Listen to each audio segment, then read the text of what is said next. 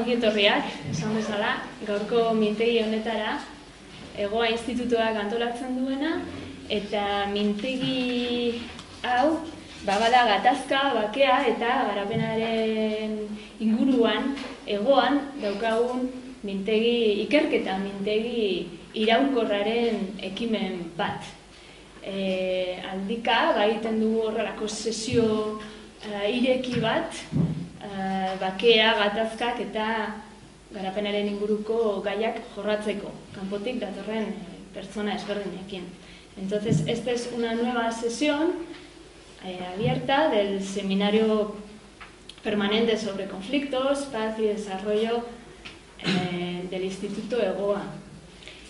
En esta ocasión, pues tenemos este seminario con Amandine Fuchirón, que os quiero presentar, y cuyo título, pues, eh, conoceréis, eh, Crímenes sexuales en conflictos armados, repensando paradigmas en el debate feminista sobre la justicia. Amandine, bueno, pues como tiene un, un currículum de mucho interés, me voy a tomar mis cinco minutitos para, para repasar lo que, lo que quiero subrayar. ¿no? Ella es licenciada en Ciencias Políticas, eh, hizo también maestría en Derecho Internacional y Derecho de las Organizaciones Internacionales, hizo maestría, otra, en Derechos Humanos y Democratización, es especialista también en estudios de género y bueno, pues eh, ha hecho también eh, durante cuatro años un doctorado en estudios latinoamericanos en la Universidad Nacional Autónoma de México. ¿no? Y pues lo que hoy va a presentar también tiene mucho que ver con ese trabajo de, eh, de tesis ¿no? en el que ha estado involucrada en los últimos cuatro años de manera más intensa, eh, digamos, y desde, desde la reflexión más teórica. ¿no? Porque su bagaje y su experiencia en la acción política uh, es muy, muy amplia. ¿no? Tiene formación también, eh, me parece importante resaltarlo, en, en, terapia psicoenergética y en biodanza. Eh, amplia experiencia profesional, decía, sobre todo ligada a Guatemala, donde ha vivido por 16 años, creo, ¿verdad? Aunque de origen amandín es de Francia, pero bueno, ha vivido todo ese tiempo en Guatemala y también ha vivido por un tiempo en Colombia, que ya nos va, nos va a comentar también en qué zona y eh, haciendo qué, ¿verdad? Y como no, pues en, México.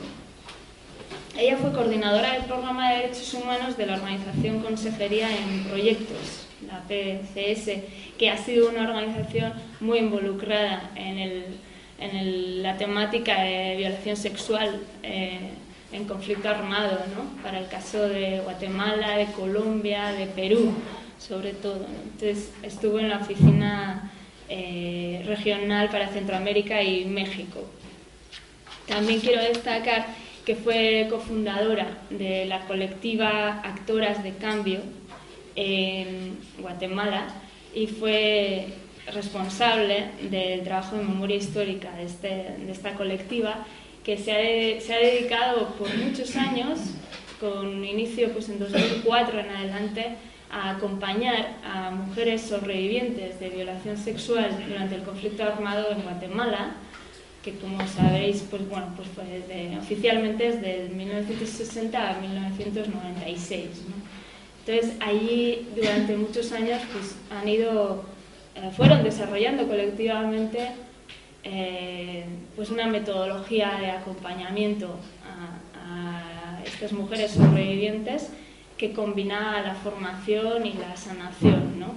Y que, bueno, pues eh, un acompañamiento además no exento también de dificultades por, lo, por, la, por la mezcla de mujeres, ¿no? Por la necesaria interculturalidad que hay que gestionar eh, en el proceso y, bueno, pues que dio origen a también este trabajo de actoras de cambio a una investigación que duró tres años, eh, de 2005 a 2008, y que nombran y que nombran bien como informe de la verdad a las mujeres en, en el caso de Guatemala en relación a violencia, violación sexual en conflicto armado. Este trabajo me gustaría mencionarlo porque es de acceso público y, es bueno que se conozca y que se, que se lea y se siga difundiendo, que se llama Tejidos que lleva el alma, memoria de mujeres mayas sobrevivientes de violación sexual en el conflicto armado interno,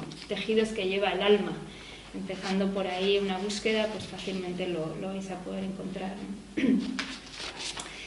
Em, de esta investigación, pues Amandine fue coordinadora e investigadora principal, ¿no? Y a raíz de ahí también, y antes, previamente, pues he hecho eh, trabajos de difusión y de investigación en relación a, este mismo tema. Mm, ella misma se define como feminista, activista, sanadora, violanzante politóloga, formadora e investigadora social. Y bueno, pues creo que la propuesta que nos trae, como decía antes, a raíz de la teorización de la acción política en la que ha estado involucrada durante tantos años, pues va a ser de mucho interés también en un contexto nuestro en el que necesitamos eh, pensar bien la justicia, repensarla, eh, qué sirve, si sirve, si no sirve nada. Bueno, entrarle a ese, a ese debate eh, de propuestas alternativas a la justicia patriarcal y colonial, ¿no? como bien insiste Amandine. Y bueno, nada más por mi parte, un agradecimiento enorme. Eh, pudimos estar con Amandine hace cuatro años, ese tiempo ha pasado que no nos veíamos en las jornadas de metodología de investigación feminista de 2014 en Donostia, que quizá algunas personas que estáis aquí pues, pues ya la pudisteis escuchar. Orixera, es que Pues básicamente todo nuestro trabajo eh, en Actores de Cambio, que es básicamente la, la, experiencia que yo tengo política desde hace, desde el 2004, entonces casi 15 años ya, de acompañamiento a mujeres sobrevivientes de violación sexual y esa posibilidad de reconectar con solo el cuerpo, la respiración y la vida ha sido como el centro justamente para reconstruirnos, reconstruirnos, reconstruir el, tejido social. Eh, que había sido profundamente roto por la violación sexual, que ese es el objetivo principal de la violación sexual en guerra, es romper tanto em, la conexión consigo, eh, consigo, mismo, la posibilidad de valorarse como persona humana y también la, eh, el objetivo de romper el tejido social, eh, como por ser parte de un pueblo, pues cuyas, digamos, cuyos gobiernos han, decidido, han decidido que eran inútiles, desechables y, y, masacrarlos. Eso es, es el objetivo de la violación sexual en guerra.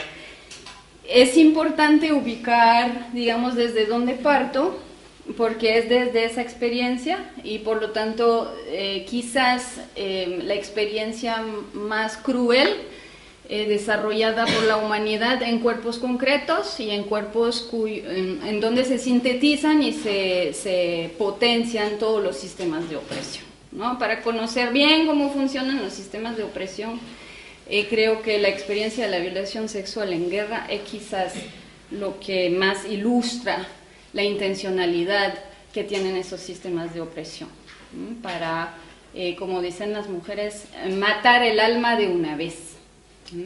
El matar el alma de una vez tiene una connotación eh, muy, muy grande de la dimensión de la destrucción que implica, que no solamente implica eh, o conlleva la deshumanización de las mujeres y mujeres negras, en particular mujeres indígenas, mujeres empobrecidas, eh, sino que conlleva la destrucción misma de la existencia. De eso se trata.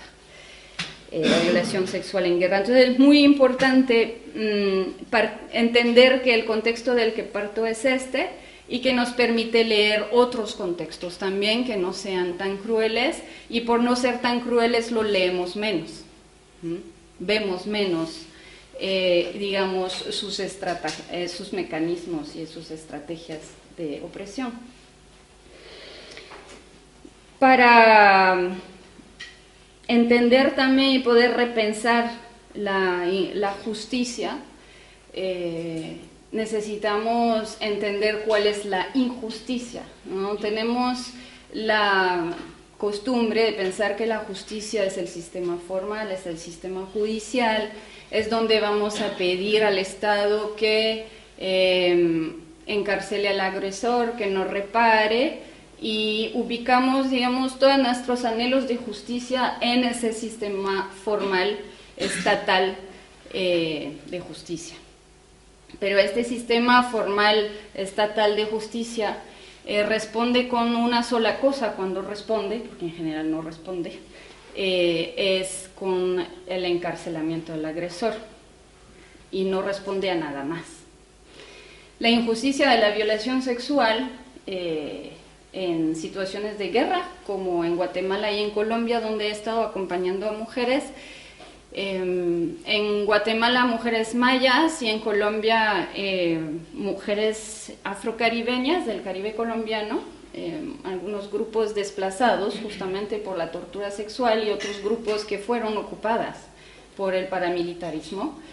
Entonces, muy importante para repensar la justicia entender las injusticias que hay detrás de la violación sexual. Aparte de la deshumanización y la tortura directa, que es obviamente la transgresión eh, de la vida y del cuerpo eh, de las mujeres, una de las injusticias centrales es la injusticia social que conlleva haber sido violada. ¿Qué conlleva haber sido violada? Es tener que enfrentarnos después a una estigmatización social donde la interpretación cultural del crimen hace desaparecer el crimen.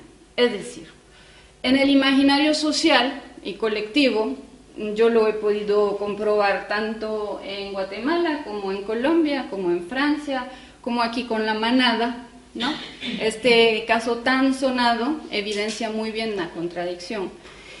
La violación sexual no existe como crimen en el imaginario social. ¿Por qué? Porque el imaginario social dominante sigue siendo un imaginario patriarcal, colonial, donde nuestra vida y nuestra existencia no tiene importancia y quienes nos siguen nombrando son ellos. Entonces, nuestras experiencias no importan. A pesar de haber sido utilizada como política de guerra, por lo tanto es masivo, no estamos hablando de una sola, que a una, una sola es suficiente para que haya crimen, eh, pero ahí estamos hablando además de contextos donde son miles, miles, miles, miles, miles de violaciones sexuales utilizada como arma de guerra para destruir y para masacrar. Aún en estas condiciones, aún en estos contextos, la interpretación social del crimen es que estas mujeres o enamoraron a los paramilitares o se ofrecieron al ejército. Las mujeres que han sido esclavizadas sexualmente durante años en el destacamento militar, por ejemplo en Sepulsarco, que es un caso muy sonado del que vamos a hablar ahora,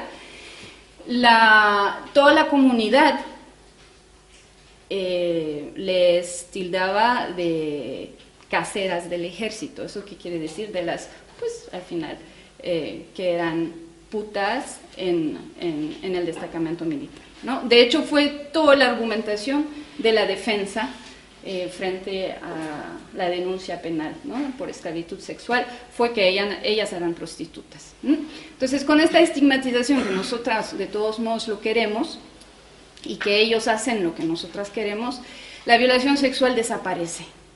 No hay crimen, nosotras no, eh, digamos, no, a nivel de justicia no nombran ni aplican la ley a partir de nuestras experiencias de lo que realmente ha pasado, sino a partir de este imaginario social y cultural, que es más fuerte que los propios derechos y las propias leyes. De ahí la importancia de empezar a repensar la, eh, justicia, desde otro lugar que sea nuestra propia experiencia y obviamente el sufrimiento y los daños, tanto morales como sociales, que ha implicado la vivencia de la tortura sexual eh, en nuestros cuerpos, en nuestras comunidades. Ahí quiero también enfatizar que no estamos eh, en, solamente en una contradicción de si con leyes o sin leyes, no se trata de eso, ¿no? Como me gusta mucho lo que plantea Judith Butler porque es desde ahí que al final planteamos posibilidades de repensar la justicia, tal y como ha sido impuesta por el sistema estatal e institucional, que es que debemos formar parte de la batalla por hacer las leyes justas, pero ninguna ley existente nos dirá qué es la justicia.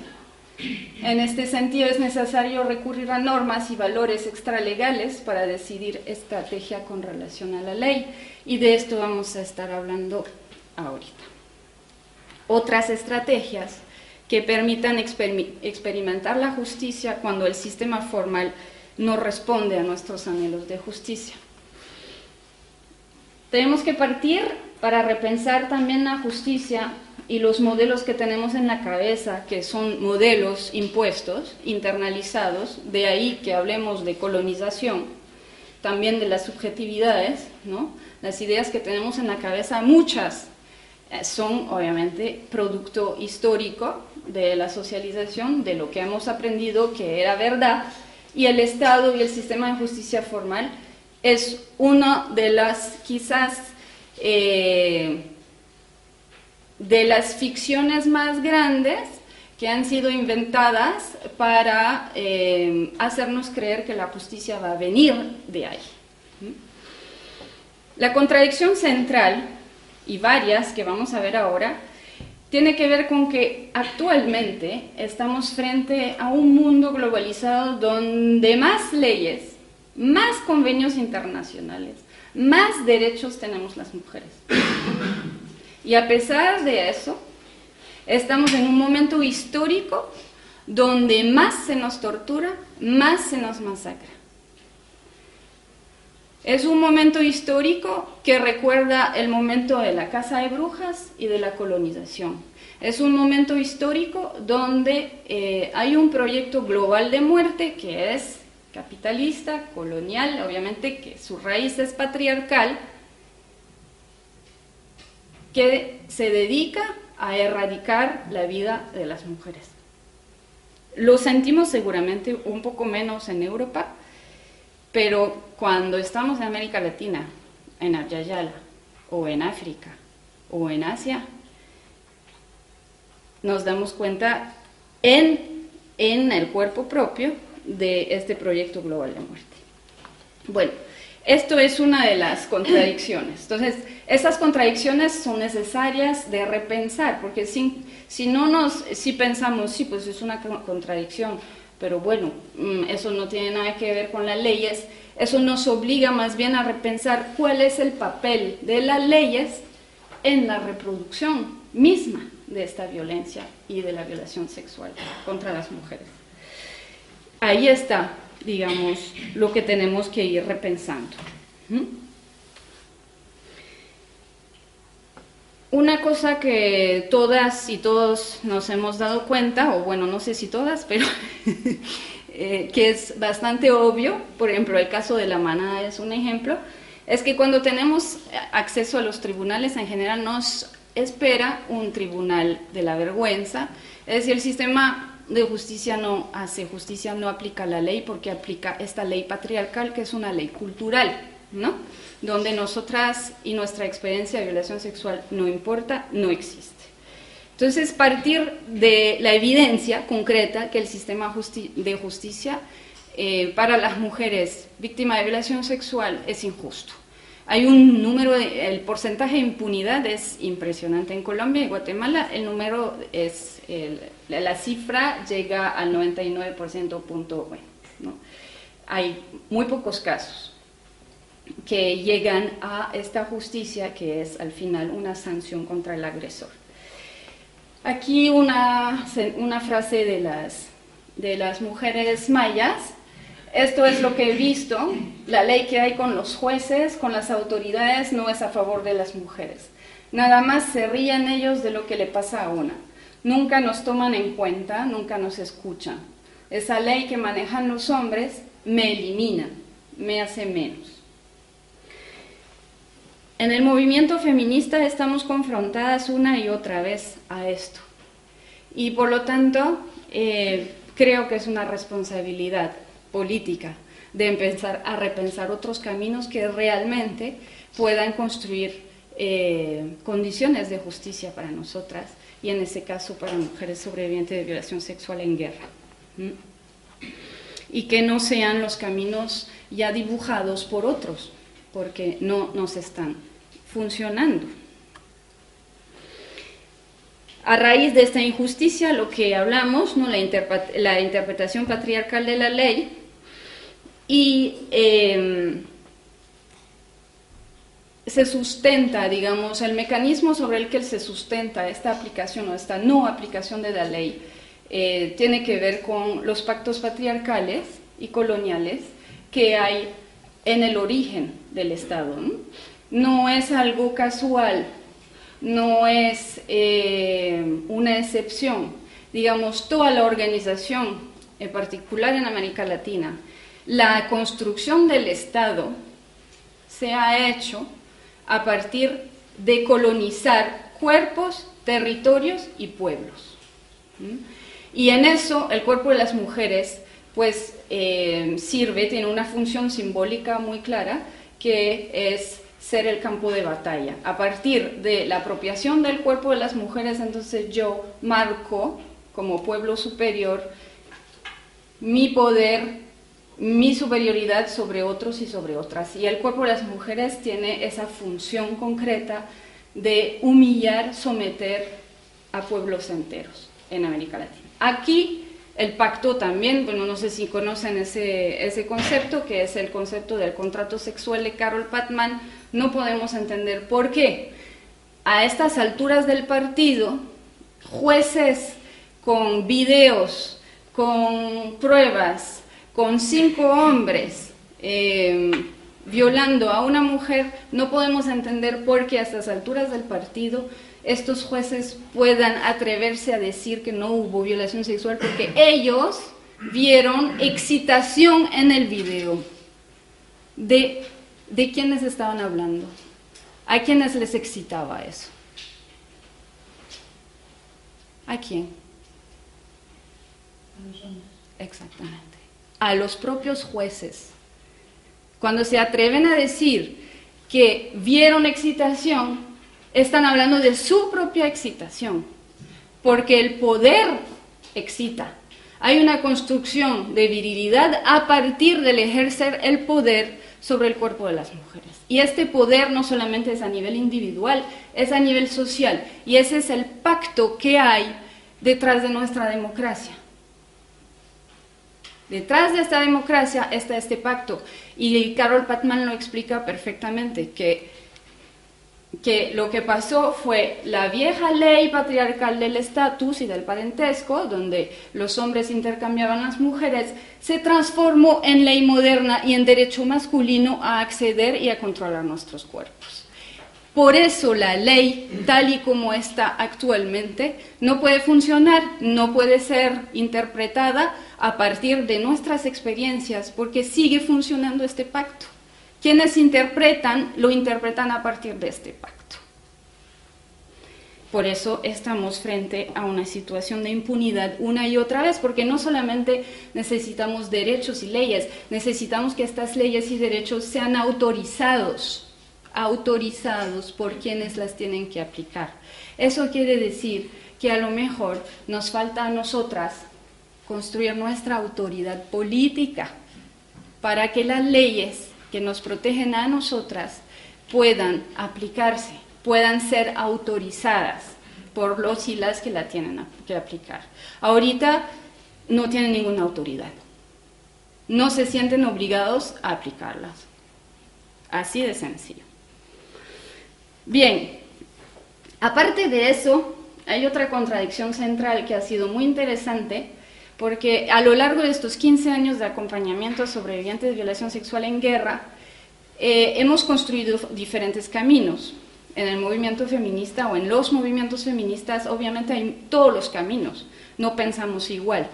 Y entonces eh, algunos fueron eh, agarrando, algunos grupos de mujeres fueron agarrando el, camino penal y otras de nosotras construimos otro tipo de caminos. Las mujeres de Sepursarco con las que nosotras iniciamos en 2004 un proceso de sanación, en 2011 deciden empezar un proceso penal por esclavitud sexual. Nosotras nos retiramos porque no, pues no era un, proceso que nosotras podíamos acompañar y empiezan otras organizaciones a, acompañar ese proceso el contacto y la cercanía que teníamos, obviamente, con también eh, las de ese Pursarco nos permitió, obviamente, seguir eh, estando cerca, seguir platicando, seguir reflexionando juntas. Y em, en 2016 logran una sentencia condenatoria, bueno, ha sido una sentencia muy reconocida a nivel internacional porque abre brechas en la jurisprudencia. Abre brechas a nivel internacional porque por la primera vez se está eh, juzgando por esclavitud sexual a militares y paramilitares dentro del propio país por un juzgado dentro del propio país. Es la primera vez que esto pasa a nivel de la historia. Siempre eso había sido juzgado por tribunales internacionales, ¿no? La Yugoslavia, ex Yugoslavia, Ruanda, pero nunca desde el propio país. Y les voy a hablar de otra experiencia, que ahí es una experiencia de Colombia, que me dijeron que aquí hay, varias, hay varios de Colombia. Voy a, hablarles de la experiencia de las mujeres de libertad, que es un, grupo de mujeres que fue, cuya comunidad fue ocupada por los paracos del 2000, eh, del de 1997 a 2004 iniciaron un proceso también dentro de otro marco, que es el marco de justicia transicional, eh, que se llama Justicia y Paz. Y en este marco, de hecho, acaban de tener una sentencia ahorita, en septiembre, eh, de penal contra el oso, contra el comandante paramilitar que las esclavizó sexualmente. Esto obviamente también es un hito eh, a nivel jurídico, porque por la primera vez en Colombia se condena a paramilitar por, por, esclavitud sexual como crimen de lesa humanidad, por desaparición forzada, por un montón de otras cosas. Porque siempre viene, como política de guerra, siempre viene acompañado obviamente de desapariciones, de masacres. Bien, ese es el grupo de Sepursarco. Las mujeres quechis y lo que, y este es el grupo de libertad. El tema es que eh, después de haber ganado, de haber pasado al final casi 10 años, las dos, o 8 o 9 años, eh, detrás de la posibilidad de encarcelar al comandante, lo logran. El tema es cómo se sienten. Cuando empezamos a hacer otras preguntas, de repente la justicia empieza a tener otras miradas y otros sentidos y otros significados. ¿no? De ahí también el ejercicio sencillo para volver a conectar con el sentir, porque no podemos pensar igual si pensamos solo de aquí o si conectamos con esto. repensar la justicia desde el cuerpo implica repensar a partir de lo que se siente también. ¿Será que sentimos justicia? ¿Qué pasa? En Sepur Sarco ellas muy concretamente dicen, es cierto que tuvimos justicia, idea de justicia, sistema formal, eh, condena al agresor. Es cierto que la ley no se escuchó, pero yo no estaba contenta cuando dieron la sentencia. Yo estaba triste. ¿Quién nos va a reparar todo el daño que nos han hecho? Las críticas que cuando se refieren a las críticas se refieren a la estigmatización que han vivido ¿no? a nivel social, a nivel de la comunidad, a nivel de la familia por haber sido violadas, que obviamente no pronuncian el, el, nombre del crimen, sino que eh, todo el mundo silencia lo que ha sucedido. hablan de lo que más me duele es que acá en la comunidad nadie nos reconoce. A pesar de este largo caminar de 10 años para llegar a la justicia, que es una justicia al final para ellas y también para la comunidad, porque quienes fue sometida también es toda la comunidad, no solamente ellas, pues nadie nos reconoce, nadie nos agradece. Siguen diciendo que somos mentirosas. Es decir, la estigmatización sigue, ¿no? Y esto les, eh, pues aumenta el sufrimiento básicamente, aumenta el daño. Dicen que por dinero fuimos a hablar y, que por nuestro culo recibimos dinero. Ahí está otra vez la estigmatización patriarcal que nos, que nos transforma. Ya no existimos como seres humanos, pero somos mujeres, somos putas que vamos a intercambiar una sentencia jurídica por beneficios propios, beneficios económicos, que son comunidades hiperpobres, muy empobrecidas y que dinero estas mujeres nunca han recibido y no van a recibir porque el Estado no va a hacer nada. el problema ni es que van a recibir dinero, es cómo nos ven y nos siguen viendo así aún después de una sentencia jurídica, que ahorita vamos a ver. Entonces, el tema es que esa brecha entre la idea de justicia y lo que realmente recibimos aumenta el daño y aumenta el sufrimiento. ¿Cómo, reconocemos eso y cómo entonces creamos caminos complementarios que permitan responder a este sufrimiento y a esta necesidad de reconocimiento social? Que el reconocimiento, como dice, no me acuerdo qué autor, no es una cortesía.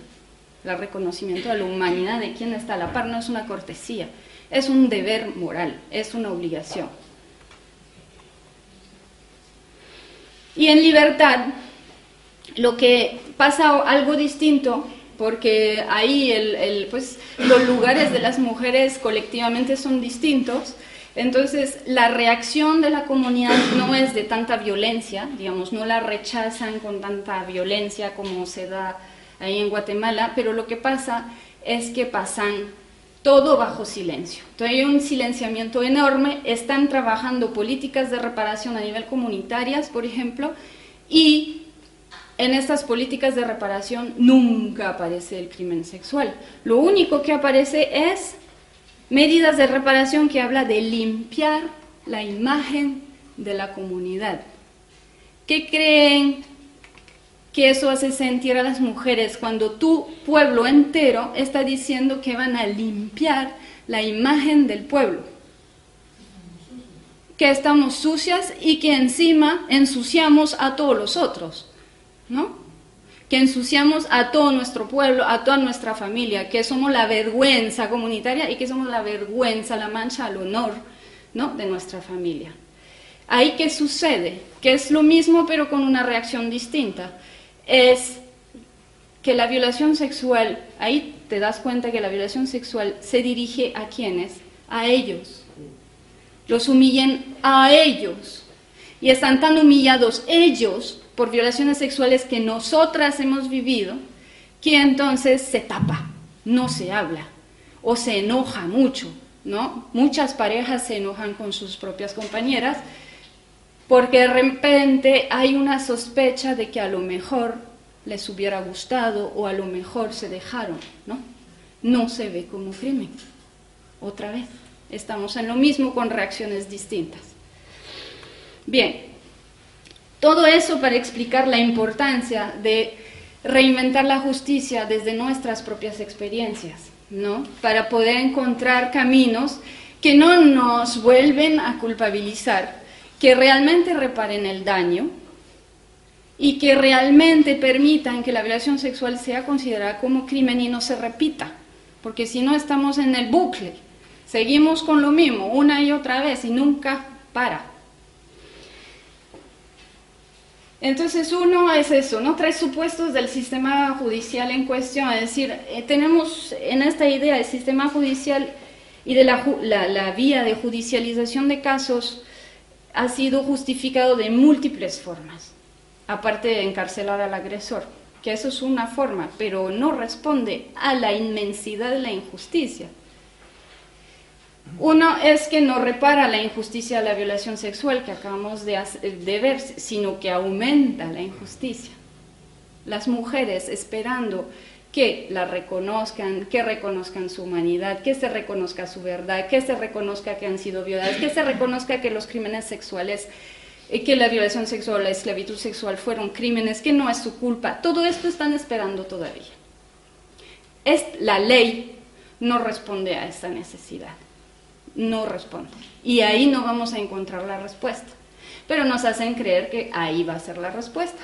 Y ahí nos tienen como mendigas pidiendo y pidiendo que se nos reconozca, que se nos reconozca, que se nos reconozca. ¿Mm? Pero desde la ley esto no va a suceder. Entonces tenemos que ir viendo desde otros lados. Las leyes y sentencias a favor de las mujeres no tienen eficacia simbólica. ¿Qué quiere decir? No tienen autoridad. Eso es muy importante porque en la discusión alrededor de las estrategias legales, en los debates, eh, por ejemplo, mm, Rita Laura Segato y muchas juristas feministas sostienen que el derecho tiene eficacia simbólica. Es decir, por su poder simbólico tiene la capacidad de transformar lo social. Estos dos casos evidencian que en un contexto de poder donde lo que manda es la fuerza viril hipermilitarizada, el derecho y la sentencia a favor de las mujeres no tiene fuerza. No tiene fuerza. No solamente eh, la comunidad no reconoce lo que dice la ley, sino que la prostituye, la lee desde la mirada patriarcal y colonial. Dice que ellas se prostituyeron para poder tener acceso a esta sentencia, por lo tanto no cambia la relación con el cuerpo y la vida de las mujeres. No cambia.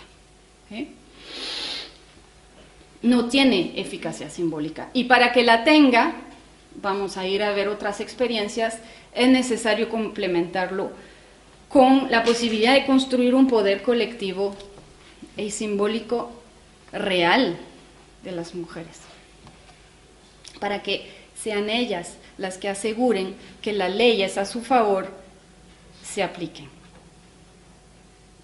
Bien, y la otra parte que también siempre nos dicen que es la única forma de crear condiciones de no repetición, es decir, es la única forma al encarcelar a alguien, es la única forma que permita dar un mensaje de no, de no tolerancia hacia los crímenes sexuales. La sanción evidentemente es fundamental. El problema es que si se da una sanción excepcional, sin que tenga fuerza y autoridad simbólica en la comunidad, es lo mismo. Los otros acaban riéndose y se sigue dando. Eso es lo que está pasando en Guatemala. Es decir, millón. Estamos hablando de un millón de civiles, hombres, enrolados por el ejército para matar, para masacrar y para torturar. Una sentencia, aunque sea paradigmática, no responde a esa dimensión. Crear condiciones de no repetición implica crear condiciones sociales y políticas de transformación social, de transformación de las relaciones de poder, de transformación de la sociedad con respecto al cuerpo y la vida de las mujeres. Una sentencia sola no hace nada. Peor, peor en estas condiciones, lo que hace es aumentar el sufrimiento de las mujeres que han pensado que ahí van a encontrar una respuesta y que no encuentran respuesta.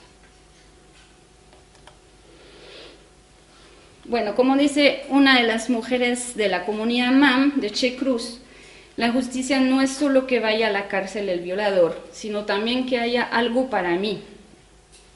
Puede ser que el violador se vaya a la cárcel, a lo mejor se acostumbra, a lo mejor está tranquilo, pero yo me quedo con mi dolor y me quedo con mi vergüenza. La ley no dice si me duele algo, nunca se preocupa por mí, la ley no nos cura. Es verdad.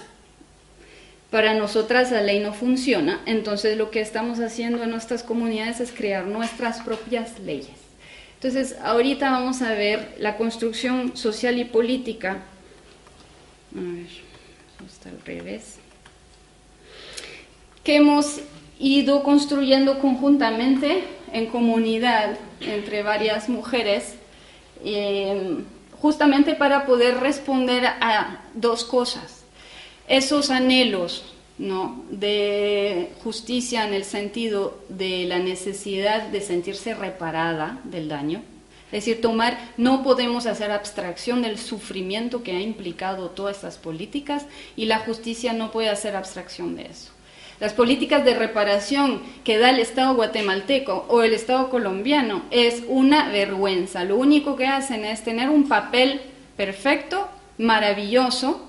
Ahí sí todas las políticas en, particular en Colombia, el Estado colombiano es impresionante, se conoce el discurso de derechos humanos maravillosamente, todo es nítido. Si lo bajas a la realidad, la única reparación que las mujeres han recibido es una reparación económica. Una reparación económica para el crimen sexual no nos sirve la reparación económica nos sirve para el despojo de tierras, el despojo de casas, pero para crímenes sexuales en contextos donde pensamos todavía que las mujeres nos vamos a prostituir para tener beneficios económicos, hace que volvemos a exponer a las mujeres a la estigmatización.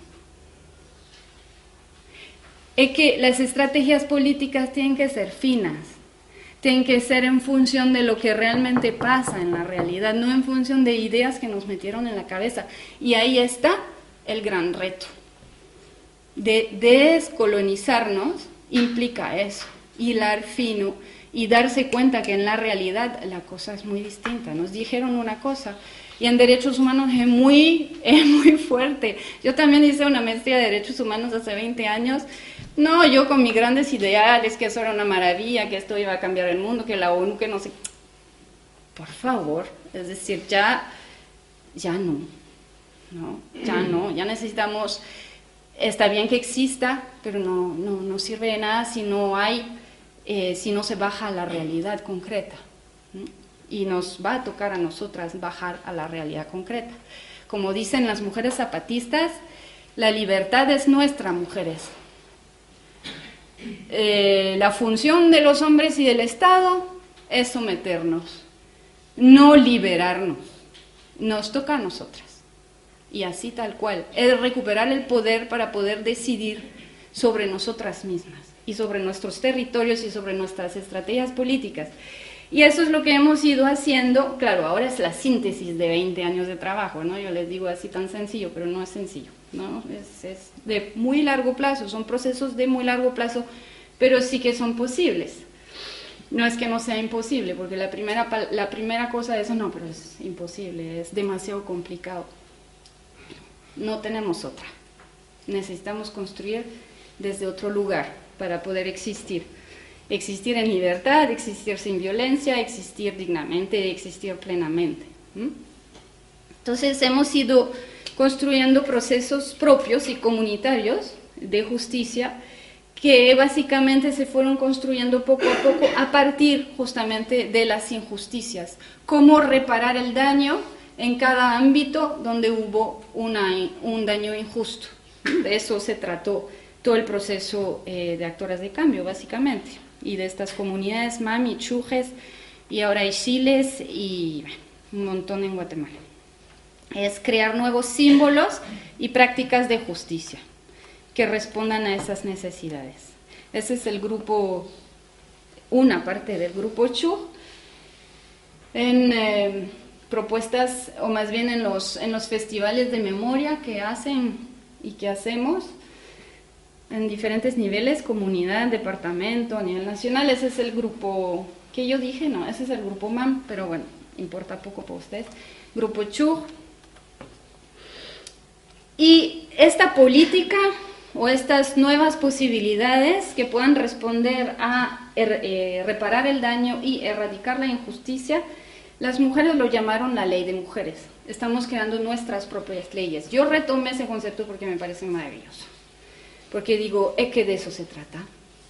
Es que eso, de eso se trata. Eh, retomar la posibilidad de eh, construir leyes en función de lo que realmente nosotras necesitamos para vivir. Dicen, para mí la ley de mujeres es que las mujeres tengamos mucha fuerza entre nosotras. Entre nosotras nos reunimos, nos escuchamos y escuchamos a la otra para poder empoderarnos. La ley de mujeres es la sanación. ¿Dónde han visto que el Estado diga que la ley es la sanación? Eso no le importa. Es la curación que se le pueda brindar a una mujer. La ley de las mujeres es decir las cosas, es empezar en nuestra casa. La maravilla de la experiencia de las mujeres en comunidad es esa posibilidad de construir justicia en todos los niveles donde hubo injusticia. Y estamos hablando desde la casa, la cama, la comunidad y el país. Y bueno, y a nivel internacional. Pero ahí en estos, todos esos niveles están. Es empezar en nuestra casa, decir a la pareja que no me gusta, yo no soy animal para que me pegue. Es tener esta fuerza para decir que no. La justicia es el grupo de mujeres, es nuestra fuerza la que nos protege. Claro, es un cambio ahí estamos con otro grupo ahí de mujeres desplazadas en, en, Santa Marta. Entonces estamos cambiando de paradigma y de práctica. El espacio de la justicia ya no es el tribunal, es el grupo mismo. ¿Por qué es el grupo mismo? Porque ha sido el espacio donde las mujeres han podido transitar de la injusticia a la justicia, de transformar el silencio en palabra, de transformar la humillación en reconocimiento, de transformar la esclavitud en libertad. Es a partir de este encuentro entre nosotras que han podido construir y experimentar la justicia. ¿Por qué creen que no es lo mismo em, un reconocimiento del el reconocimiento del, crimen o de, sí, el reconocimiento del crimen y de la humanidad de las mujeres por un tribunal que por un espacio de mujeres. ¿Por qué no es lo mismo? Eso es un gran debate que también tuvimos, obviamente, en el movimiento y que tenemos y vamos a seguir teniendo. ¿Por qué no es lo mismo em, tener reconocimiento desde un ámbito institucionalizado, como puede ser el tribunal o una política de reparación, como un reconocimiento entre nosotras. Sí, es un poco difícil esa pregunta. Bueno, eh, toda esa experiencia evidencia que eh, lo que sucede es que el haber sido reconocida en su verdad por el tribunal no ha conllevado que ellas mismas acepten y reconozcan lo que había sucedido. Es decir, todo el proceso de sanación y de sanar la culpa, que es el centro de la injusticia sentida por la violación sexual, esto no lo resuelve la ley y no lo resuelve un, un reconocimiento por el tribunal. El reconocimiento de la verdad por un tribunal no hace que yo reconozca mi verdad. Para que yo la reconozca, que ya no me duela, que ya no me sienta culpable, necesito encontrarme con las otras que también lo han vivido y decir, ah, lo has vivido vos, ah, tú también, ah, tú también. Entonces yo no estoy loca. Aquí hay un problema social y político gravísimo y no soy la culpable. Yo no me entregué, yo no enamoré a nadie, yo no, sino que permite politizar la violación sexual y además hacer instalar un sentimiento de valía propia, que esto no lo podemos encontrar en la voz de un tribunal. Solo la podemos encontrar entre nosotras. Digamos que no, así este sentimiento de valía, digamos, es propio. Ya no depende de una validación externa, ¿no? De eso, de eso se trata. Bien, entonces cómo se estructuró esa política de reconocimiento, amor y sanación entre mujeres, que esto fue la política que permitió reparar el daño, por eso lo llamó así, la política de reparación, amor y sanación entre mujeres, que esto fue el contexto que permitió reparar la injusticia. Uno es porque ahí fueron escuchadas, que es la primera cosa. No nos escuchan, no nos creen, somos mentirosas, no es verdad lo que decimos. La primera cosa es crear espacios donde nos escuchemos y nos creemos. Y a partir de ahí podemos empezar a sanar el dolor, que eso es lo otro, que muchas veces no integramos en nuestras estrategias ni en nuestras propuestas em, todo el nivel emocional. Pero entender la injusticia, entender la justicia es imposible desvincularla del nivel emocional, porque si no, si te quedas en la idea de justicia solamente institucionalizada, siempre queda algo por pagar. No es suficiente. Yo necesito que me paguen. Yo necesito que ese daño que hicieron me lo paguen de verdad. ¿Y cómo me lo pagarían? Pues lo tendría que matar. Y ni siquiera así yo podría deshacerme de ese sufrimiento, aunque yo los torture y los mate. Por eso hay que trabajar también a nivel emocional, para que la justicia sea incorporada y verdadera. Porque si no, pues es por eso tenemos tantas guerras, por eso seguimos una y otra vez, por eso agarramos las armas una y otra vez. Entonces yo tenía ganas de hablar, pero nadie me escuchaba, nadie me creía, ¿no? Entonces crear un espacio que ha permitido creer, escuchar y escucharse, ¿no? Cuando yo escucho a otras también digo y confirmo y valido lo que yo estoy diciendo, me valido a mí misma. Bien, otra cosa fue sentirse reconocida. Eh, hay mucha discusión sobre la justicia a nivel teórico si es más el modelo redistributivo, si es más el nivel reconocimiento. Aquí está claro que para la violación sexual lo que sirve es crear condiciones de reconocimiento, de reconocimiento de la humanidad, de crear reconocimiento del crimen.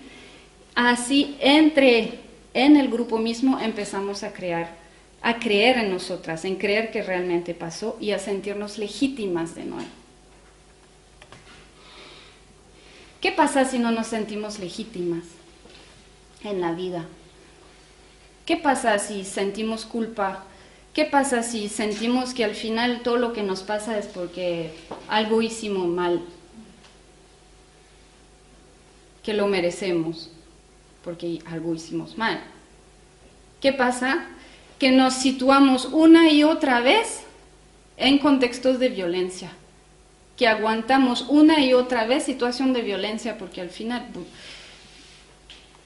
el compañero que tengo pues me pega, pero igual me quiere, ¿no? Y yo como no merezco nada mejor, por eso la culpa es fundamental para recuperar el poder sobre nosotras mismas y sobre nuestra vida. Porque sin trabajar eso vamos a seguir estando en contextos de violencia sin poner límites. Aunque gritemos muy fuerte, podemos gritar muy fuerte, pero si aquí adentro no lo tenemos claro, vamos a seguir estando con compañeros políticos, afectivos, amorosos, en la familia, en donde sea, aguantando situaciones de violencia. Bien, para poder eh, hacer todo ese trabajo de reconocimiento propio y mutuo, de eso se trata, construir condiciones de reconocimiento mutuo para poder sanar la injusticia. Eh, también es importante poner el cuerpo. La violación sexual, ¿dónde se dio? No se dio ahí de forma esotérica ni teórica. Se dio en mi cuerpo, en mi territorio, mi primer territorio, que es este con el que yo toco la vida sin recuperar eso, sin poder volver a tocarme con confianza, sin odiarme por el cuerpo que tengo. Porque claro, después de tanta crueldad, una puede empezar a llegar a decir, bueno, pues yo odio esta cosa, yo nunca quise nacer mujer. No quiero nacer mujer o haber nacido mujer. ¿Se entiende? Bueno, ¿cómo hacemos para recuperar esa posibilidad de sentirnos bien, satisfecha, cómoda, orgullosa de nosotras mismas como mujeres? Necesitamos un trabajo corporal también, que eso en la universidad es chino, pues. ¿Qué es eso? Recuperar el cuerpo, pues si el cuerpo lo tengo, ajá, pero lo tenemos bien desconectado. De cómo es poder volver a sentirnos cómodas, sin culpa, pues mover el cuerpo ha sido fundamental, volver al baile, eh, claro, con las mujeres en el Caribe fue muy, esa parte es muy sencilla, es un recurso que ellas tienen en sí, es maravilloso, ¿no? En su propia cultura, herencia. Entonces, el baile, por ejemplo, es un mecanismo maravilloso para volver a sentirse bien consigo misma y atravesar la vergüenza, atravesar la culpa. La otra cosa que es también algo que hace mucho ruido, pero a mí me gusta las cosas que, que hacen ruido porque nos obligan a repensar las cosas, eh, es el amor. A eso suena muy evangélico, católico o partido político, todo lo que quiera. Pero el amor en el sentido no patriarcal de dependencia, ni romántico, ni dependiente, ni jerárquico, ni de posesión, sino el amor como una actitud del corazón ante la vida y una actitud del corazón ante los otros y las otras. Ese reto del que tú hablabas al inicio presentándome, que cómo hacemos para construir puentes en relaciones interculturales, en relaciones entre mujeres que hemos tenido diferentes posibilidades en la vida, por el contexto en el que vivimos, ¿cómo hacemos? El amor ha sido fundamental, pero no, igual no es un amor etéreo, es una posibilidad de reconocernos y de tratarnos con mutua ternura, como lo dice eh, Audre Lorde, que es otra autora maravillosa, que también hay que conocer, feminista negra, lesbiana, y que habla de esa, esa cosa de tratarnos con mutua ternura. ¿Qué es lo que nos va a sanar la crueldad de la tortura? No es una idea. Lo que va a sanar la crueldad y la tortura es poder sentir que de nuevo nos merecemos ser abrazadas, nos merecemos ser acariciadas sin que sea sexualizado sino retomar la confianza en la otra a partir de este acercamiento corporal respetuoso. Crear nuevos registros emocionales también es fundamental porque si, no seguimos estando apegadas a registros de sufrimiento. es una integración de todas las herramientas que podamos tener. Básicamente la justicia acaba siendo sentir que hay alguien para mí, ¿no? que no me dejen sola. Si la injusticia más grande ha sido el aislamiento, después de haber vivido tanto tortura, la justicia es encontrar que tengo un espacio para mí, que me escuchen, donde pueda reconocer lo que sucedió. Bueno, muy rápidamente, ¿cuánto tiempo tengo? Eh, pues igual en cinco ¿Ya? minutos vamos Ok. y abrimos. Ya. Entonces, em, muy rápidamente, cómo se materializa la justicia o el proceso propio y comunitario de justicia es en la posibilidad de reconstruir y de crear la vida en función de lo que una desea de su vida, no en función de lo que los otros o donde los otros nos colocan, sino en función de lo que nosotras anhelamos. Y este de ahora yo puedo, ¿no? Pasar del no puedo, que eso es la instalación pero así la violación sexual a eso se dedica, a destruir el poder, a, destruir nuestro poder, de no poder, nos sentimos paralizadas, tenemos miedo, nos sentimos culpables, nos sometimos.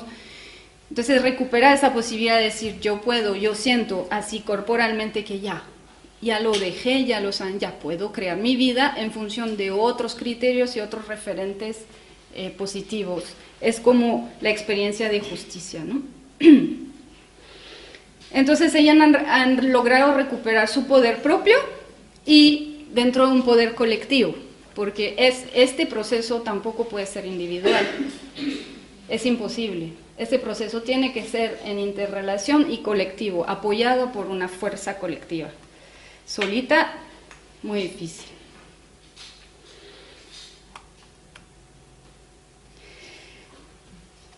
La finalidad en general más importante de la justicia es la no repetición, que nunca más vuelva a pasar, ni a mí, ni a, como dicen, ni a, bueno, aquí no lo dicen, ni a mis, ni a mis hijas, ni a mis nietas, es decir, a nadie.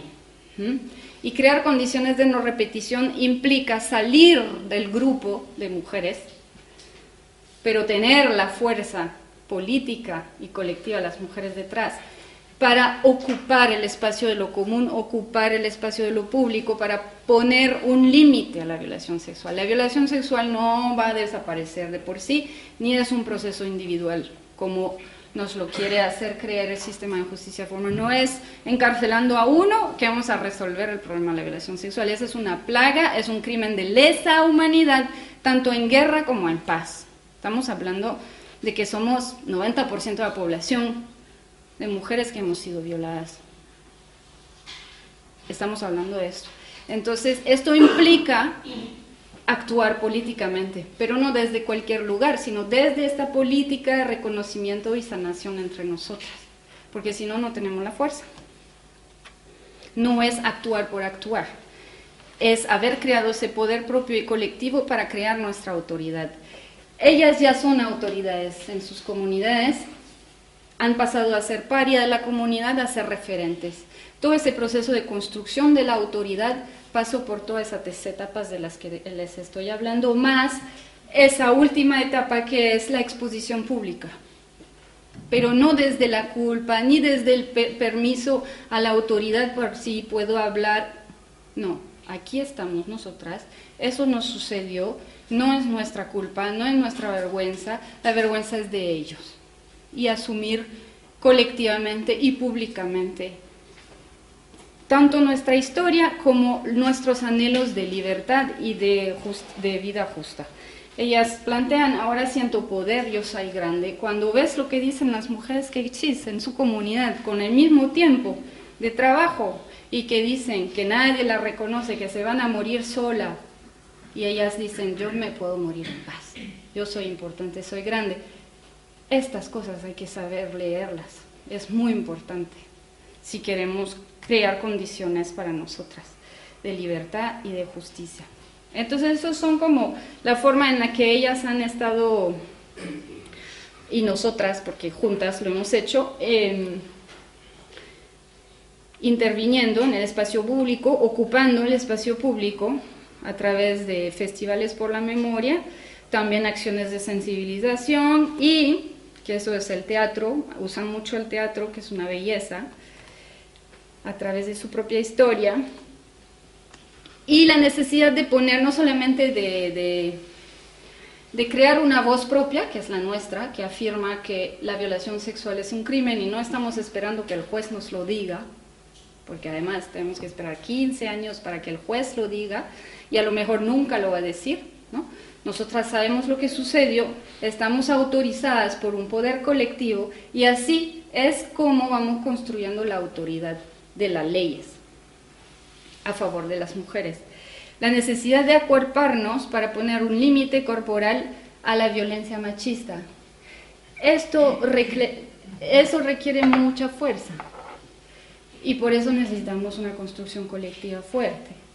Porque empezar a desvelar a los agresores eh, públicamente implica también exponerse a las represalias Todas estas mujeres lo hicieron y no hubo represalias, o si hubo fueron poquitas, porque tienen una fuerza colectiva que representa un contrapoder real en sus comunidades. Para ellas la sanción no está solo en la cárcel, sino en devolverles socialmente la vergüenza y el miedo. ¿No? Que al final la injusticia después de la violación sexual es esa, que encima nosotras tenemos que cargar con la violencia y seguir teniendo miedo que siga sucediendo. Ahí se trata de devolver eso y me parece muy bien, lo tenemos que devolver. El tema es cómo, que ellos sean los que carguen socialmente con la vergüenza y el miedo a los agresores, ¿no? Y entonces, básicamente, ahora dicen, ahora la ley es fuerza. Antes decían la ley no tiene fuerza, que es esa idea de que no tienen autoridad. Ahora sí la ley es fuerza. ¿Por qué? Porque hay un cuerpo político de mujeres conscientes que se han trabajado la violación sexual y que no están dispuestas que ninguna otra pase por eso en su espacio, en su comunidad. Y eso es como el reflejo de lo que lograron en términos políticos, ellas lograron construir su propia autoridad. Y es una propia autoridad personal y colectiva. Es decir, cualquier acción que decidan hacer juntas está autorizado por el colectivo.